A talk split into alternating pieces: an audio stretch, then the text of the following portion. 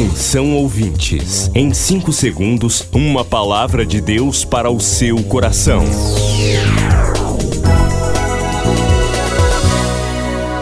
No ar, o Ministério Amigos da Oração e o seu devocional Meu Dia com Deus. Olá, meus irmãos, a paz do Senhor. Sou o pastor Rui Raiol. Ouça essa mensagem, compartilhe com os seus amigos.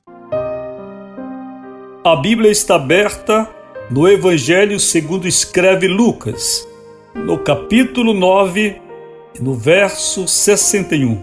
Ainda outro disse: Vou seguir-te, Senhor, mas deixa-me primeiro voltar e despedir-me da minha família. Jesus respondeu: Ninguém que põe a mão no arado e olha para trás é apto para o reino de Deus. Esta palavra aqui está dentro de um contexto mais amplo, quando um homem que andava junto com Jesus em sua caminhada de pregação, de evangelização, espontaneamente disse: Senhor, eu te seguirei por onde quer que fores. Jesus respondeu àquele homem: As raposas têm suas tocas e as aves do céu têm seus ninhos mas o filho do homem não tem onde repousar a cabeça.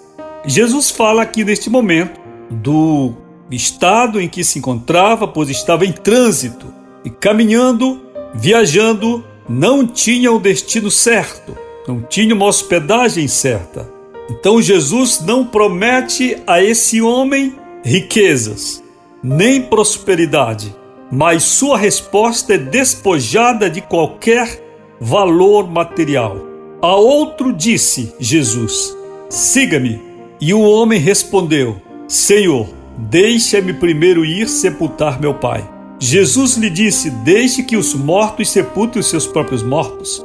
Você, porém, vá e proclame o reino de Deus. Então aqui nós temos uma situação diferente, em que é Jesus quem diz ao homem: siga-me. E em resposta ele dá essa palavra Jesus, que provavelmente remete a uma tradição de o filho mais velho só se ausentar, só ir para outra terra, só deixar a família quando o pai, o patriarca, estivesse já devidamente sepultado. A outro disse, que é exatamente o texto da mensagem de hoje: Vou seguir-te, Senhor, mas deixa-me primeiro voltar e despedir-me da minha família.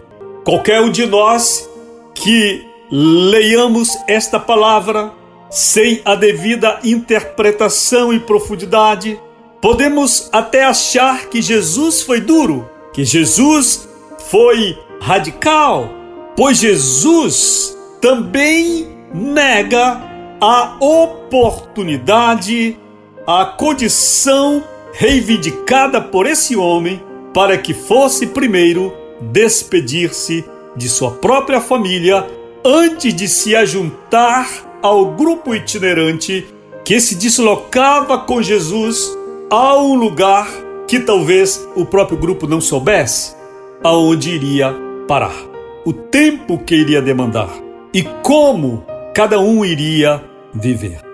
Jesus disse a este último homem: Ninguém que põe a mão no arado e olha para trás é apto para o reino de Deus. É muito interessante, queridos, porque quando examinamos a Bíblia, no tocante ao assunto família, no tocante ao cuidado da família, no tocante ao respeito da família, no tocante ao valor dos pais, ao valor dos filhos, ao valor dos cônjuges, ao valor dos irmãos, ao valor da paz, ao valor da fraternidade, nós temos uma doutrina bíblica que do Gênesis ao Apocalipse é coesa, é unânime, é clara, é tranquila, no sentido de que a Bíblia prega a união, o perdão, o amor, a resiliência e assim por diante. Mas é interessante que quando examinamos profundamente a mensagem neotestamentária e os ensinos de Jesus, nós vamos encontrar, inclusive primeiramente nele, no comportamento que ele próprio tem com a própria família. E aqui eu estou falando do relacionamento de Jesus com Maria e do relacionamento de Jesus com os seus irmãos naturais, que a Bíblia é clara em dizer que havia um desentendimento, que havia uma incompreensão. Existe uma, uma passagem da Bíblia em que Jesus está pregando e alguém chega e diz: Eis aí fora está tua mãe e os teus irmãos. Esta é uma palavra que denota certa indiferença nesse relacionamento familiar. E a Bíblia diz que irmãos de Jesus tinham ido ali para levar Jesus amarrado porque julgavam que ele estava louco. E a tradição cristã vem nos informar que os irmãos de Jesus, à exceção de poucos, só se converteram a Cristo depois da ressurreição. Então nós vamos encontrar uma palavra em que Jesus desce ao âmago desta questão familiar, no tocante à vida com Deus. Jesus vai dizer: Não pensem que eu vim trazer paz, porque foi a guerra, foi a espada, porque daqui para frente uma casa estará dividida.